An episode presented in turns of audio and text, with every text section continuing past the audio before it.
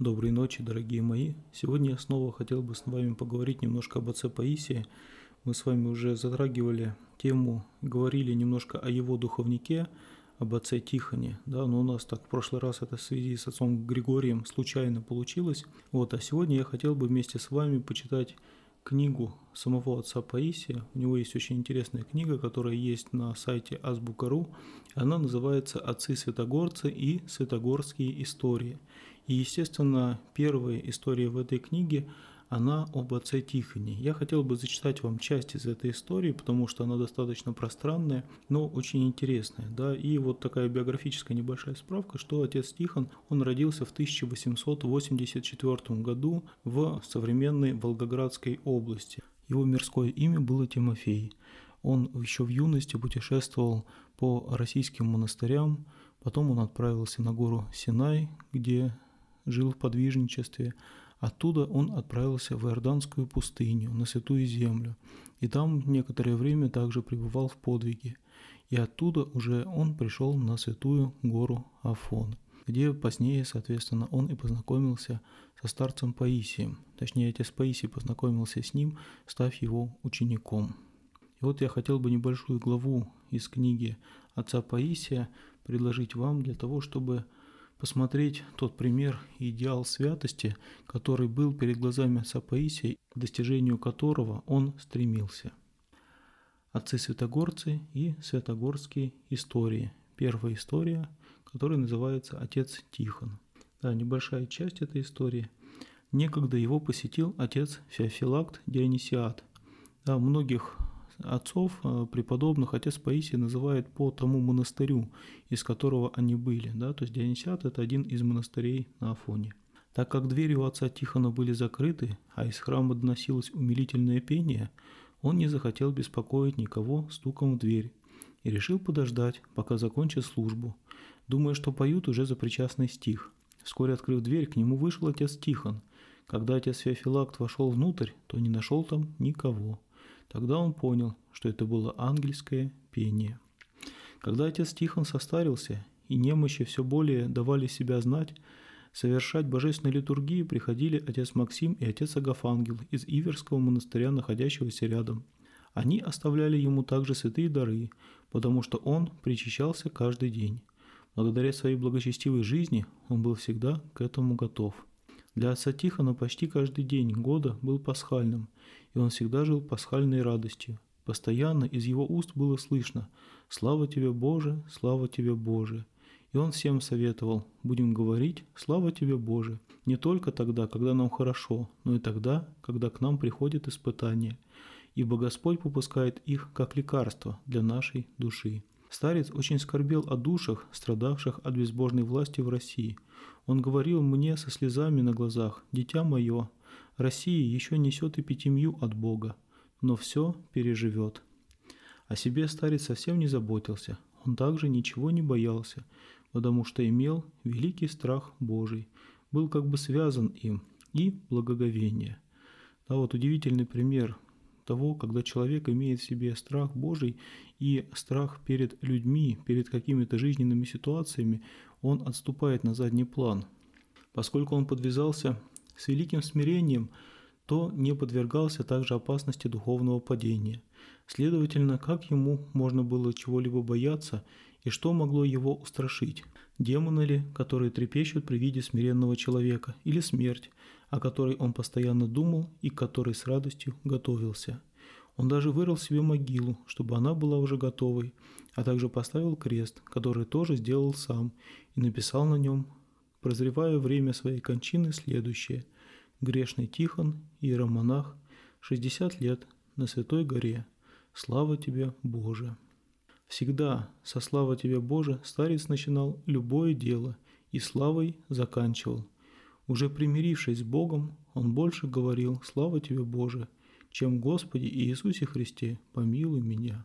А вот здесь отец Паисий говорит о примирении. Да? Мы знаем, что вот таинство примирения – это таинство покаяния, когда ты искренне, сердечно Войдя в глубину своего сердца, исповедуешь грехи перед Богом, открывая их, чтобы не оставалось никакой преграды между тобой и Богом. И таким образом осуществляется примирение, примирение, которое позволяет славословить Бога, а не призывать Его милость. Он жил, как мы видели, в божественном горнем мире, принимая участие в небесном славословии вместе с ангелами во время божественной литургии. Так как в сердце у него возгорелся пламень божественной любви, его, как я уже говорил, не волновали суетные вещи. Келья у него была маленькой, в ней были одни, один столик, на котором стояли иконы, а также неугасимая лампада и кадильница. Рядом висела его схима и потертая ряса. С другой стороны стены висело распятие, а в углу лежали три доски, служившие ему кроватью с рваным одеялом вместо матраца. Укрывался он старым стеганым одеялом с вылезшими наружу кусками ваты, которую растаскивали мыши, чтобы устилать себе норы. Сверху так называемой подушки лежало Евангелие и книга с беседами свидетеля Иоанна Златоуста. Пол его кельи казался штукатуренным, потому что его никогда не подметали. Грязь, попадавшая снаружи, вместе с волосами из бороды и головы, которые падали на протяжении многих лет, образовала настоящую штукатурку. Да, это особый действительно такой пример святости, который нам, мирским людям, он непонятен, да, наверное, и не нужен, да, но об этом еще пишет Иоанн Лествичник, да, таком отношении к себе, к тому месту, где ты живешь, да, и человек тем самым, как бы презревая все это, он больше заботится и больше сосредотачивается на своей душе, на молитве, на Боге, на отношениях с Богом. Отец Тихон придавал значение не очищению кельи, но очищению своей души. Поэтому исподобился стать сосудом благодати Божией. Он постоянно омывал свою душу слезами и пользовался толстыми полотенцами, потому что обычных ему уже не хватало. Старец достиг высокого духовного состояния, его душа стала очень чувствительной, но поскольку его ум постоянно пребывал в Боге, он приобрел телесную бесчувственность и поэтому не испытывал ни малейшего беспокойства ни от мух, ни от комаров, ни от вшей, которые у него были тысячи. Все его тело было искусано, а одежда покрыта красными пятнами. Помысел говорит мне, что если бы насекомые даже шприцами сосали его кровь, он все равно этого не чувствовал бы. В келье старца всему предоставлялась полная свобода, от насекомых до мышей. Однажды один монах, увидев у него всюду снующих мышей, говорит ему, «Отче, хочешь, я принесу тебе кошку?» Тот ответил, «Нет, дитя мое, у меня уже есть кошка, в полтора раза больше обычной. Она приходит сюда, я ее кормлю, глажу, а затем она уходит в свою каливу вниз ложбины и там безмолвствует. Это была лиса, постоянно посещавшая старца, как добрая соседка. У него была также дикая кабаниха, которая каждый год выводила потомство возле изгороди его садика, находясь под защитой старца. Тогда отец Тихон видел охотников, проходивших в тех местах, то говорил им, «Дети мои, здесь нет больше свиней, уходите». Охотники думали, что нет диких кабанов, и уходили. Святой старец, как заботливый отец, людям давал пищу духовную, а диких зверей кормил тем немногим, что имел. Но еще больше насыщал он своей обильной любовью, а мелким насекомым позволял питаться своей кровью. Старец был крепкого телосложения, однако от многих подвигов постепенно истощился. Когда кто-либо спрашивал его, как поживаешь, старче, здоров ли? Он отвечал, «Слава тебе, Боже, хорошо, дитя мое, я не болею, однако чувствую немощь». Он очень огорчался, когда видел упитанных юношей, а особенно упитанных монахов, так как тучность несовместима с ангельским образом. Однажды его посетил очень тучный мирянин и рассказал следующее. «Старче, я имею телесную брань и нечистые помыслы, которые не дают мне никакого покоя». Отец Тихон ответил ему, «Если ты, дитя мое, послушаешь меня, то я с помощью благодати Христовой сделаю тебя ангелом. Постоянно произноси, дитя мое, молитву «Господи Иисусе Христе, помилуй мя». А также проводи все дни на хлебе и воде, лишь в субботу и воскресенье, принимая пищу с небольшим количеством постного масла. Делай также по 150 поклонов ночью, а после этого прочитывай канон Божьей Матери, одну главу из Евангелия и житие святого на этот день. Через шесть месяцев, когда мирянин опять посетил старца, тот не смог его узнать, потому что он полностью избавился от лишнего веса и с легкостью проходил через узкие двери его храма. Старец спросил его, «Как сейчас твои дела, дитя мое?»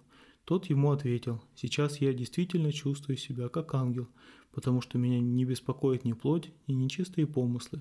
После того, как я похудел, мне стало очень легко. Действительно очень хороший совет такой всем нам, тем, кто страдает от избыточного веса. Мы часто говорим о том, что мы едим немного, но мы не замечаем на самом деле, сколько мы едим. Да, при этом не замечаем, сколько мы двигаемся, сколько мы расходуем калорий. Да, и это показатель того, что мы очень мало знаем себя сами. Да, но вот такой совет извне, да, внешнего человека, человека святого, он говорит о том, что если мы все-таки хотим действительно да, сбросить вес, да, если мы хотим действительно избавиться от нечистых помыслов, у кого они есть, да, хотим действительно приобрести ангельскую жизнь, да, то необходимо все-таки постараться потрудиться ради этой жизни и лишить себя здесь некоторых земных благ в виде изобильной пищи. Такими практическими советами он наставлял людей, искавших его помощи. Кроме приобретенного опыта, он благодаря своим суровым аскетическим подвигам получил также божественное просвещение. После наставлений следовали молитвы, силу которых очень чувствовали его посетители. Он почти никогда не снимал своей петрохили, так как часто случалось, что поднимая ее с одного человека, он тут же простирал ее над другим, снимая с людей их грехи и подавая им облегчение через таинство божественной исповеди – то, в чем ему исповедовались, он тут же забывал, и таким образом всегда видел людей хорошими, имея о всех одни чистые помыслы, так как его сердце и ум очистились. Однажды один игумен спросил его, старче, который из братьев Киновии самый чистый. Отец Тихон ему ответил, «Отче святый, все братья чисты». Он никогда не ранил человека, но исцелял его раны бальзам любви Христовой. Он говорил страждущей душе, «Дитя мое, Христос тебя любит. Он простил тебя. Христос любит больше всего грешников, которые каются и живут в смирении». Вот очень бы хотелось бы, чтобы мы чаще помнили эти слова, когда мы унываем, когда мы грустим, когда мы чувствуем одиночество. Вот эти слова «Христос любит тебя, Он простил тебя». Их очень важно помнить, да, потому что это возможность и шаг для нас навстречу Богу, который мы можем совершить. Да, даже если мы живем в грехе, даже если мы уже погрязли в грехе, да, вот эти вот слова, они могут вытянуть нас из этой тины греха. Христос любит тебя, Он простил тебя. Он всегда подчеркивал важность смирения и говорил о нем так. Один смиренный человек имеет больше благодати, чем множество людей. Каждое утро Бог благословляет мир одной рукой, но когда видит смиренного человека, благословляет его двумя руками. Да, дитя мое, тот, кто имеет больше смирения, больше всех. Также о девственниках он говорил, что им следует иметь смирение, иначе они не спасутся одним своим девством, ибо ад переполнен гордыми девственниками. Если кто-то превозносится тем, что он девственник, говорит отец Тихон, Христос скажет ему, так как ты не имеешь также и смирения, ступай в ад. Тогда как тому, кто был грешником, но покаялся и теперь живет смиренно, с сокрушением сердца, исповедуя, что является грешником, Христос скажет «Иди, дитя мое, сюда, в сладчайший рай». Кроме важности смирения и покаяния, он подчеркивал также важность размышления о божественных предметах. Очень интересная позиция отца Тихона по поводу смирения. Действительно, все святые отцы, они отдают предпочтение смирению перед другими добродетелями. И фактически он говорит о том, что человек может именно своим смирением и покаянием, только, наверное, смирением и покаянием человек может спастись, в то время как человек, который несет какие-либо подвиги, он начинает собой гордиться, он начинает превозноситься над другими людьми, и тем самым он погрязает сам в глубине греха, греха гордости – Кроме важности смирения и покаяния, он подчеркивал также важность размышлений о божественных предметах, то есть того, чтобы ум человека постоянно пребывал в Боге. Также он говорил о необходимости изучения Священного Писания и святоотеческих творений Ивергетиноса. Книга названа так по имени монаха Павла Ивергетиноса, жившего в XI веке и составившего душеполезный сборник из отрывков святоотеческих творений добротолюбие Иоанна Златоуста, Василия Великого, Григория Богослова, Максима Исповедника, Семена Нового Богослова, Авы Макария и Авы Исаака. Изучение этих трудов, повторял старец, и душу согревает, и ум очищает. И тогда человек начинает ревностно подвязаться, приобретая добродетели. Когда же он не подвязается, то приобретает страсти. Опять же, очень интересный такой момент, да, что если мы не совершенствуемся в добродетели, если мы не идем по пути ко Христу, а то, то автоматически как бы вот это само стояние на месте, оно предполагает наше падение, да, или возможность такового, по крайней мере. Однажды он спросил меня, «Ты, дитя мое, какие книги читаешь?» Я ему ответил, «Аву Исаака». «Да, дитя мое, это великий святой, ни одной мушки не убил Ава Исаак». Этими словами старец хотел подчеркнуть великую духовную чувствительность святого. Да, вот чувствительности нам порой очень часто не хватает нашей духовной жизни. Не только в духовной, да, и в обыденной жизни нам не хватает чувствительности, внимательности к тем людям, которые нас окружают, внимательности к себе, внимательности к тем поступкам, которые люди совершают в отношении нас, которые люди совершают между собой, собой. Да, вот это вот духовное чувствительность, да, чуткость, можно сказать, духовная чуткость, такая бытовая, практичная, она очень важна в жизни, да, важна для того, чтобы действительно мы осознавали и принимали правильные решения, для того, чтобы не совершать нам ошибок, для того, чтобы не травмировать нам не свою собственную душу, не душу окружающих нас людей – Отец Тихон старался подражать святому Исааку не только исихасским духом, но и духовным благородством своих чувств, а также тем, что не отягощал собой ни одного человека. Он говорил монахам, что они должны жить аскетической жизнью, освобождая себя от попечений, а не работать как рабочие, и не есть как миряне, потому что трудом монаха являются поклоны, пост, молитва, и не только о себе, но и обо всем мире, о живых и об умерших, Работать же нужно немного, чтобы иметь самые необходимые и не отягощать других, ибо от чрезмерного труда и попечений человек забывает Бога. Старец говорил, фараон давал народу израильскому много труда, еды, чтобы тот забыл Бога. Я думаю, что этим мы сегодня с вами и закончим.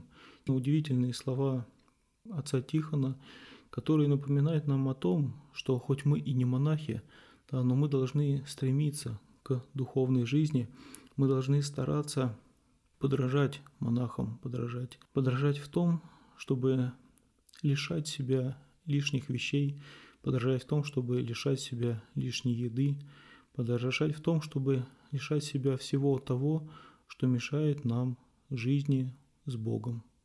Храни вас всех Господь.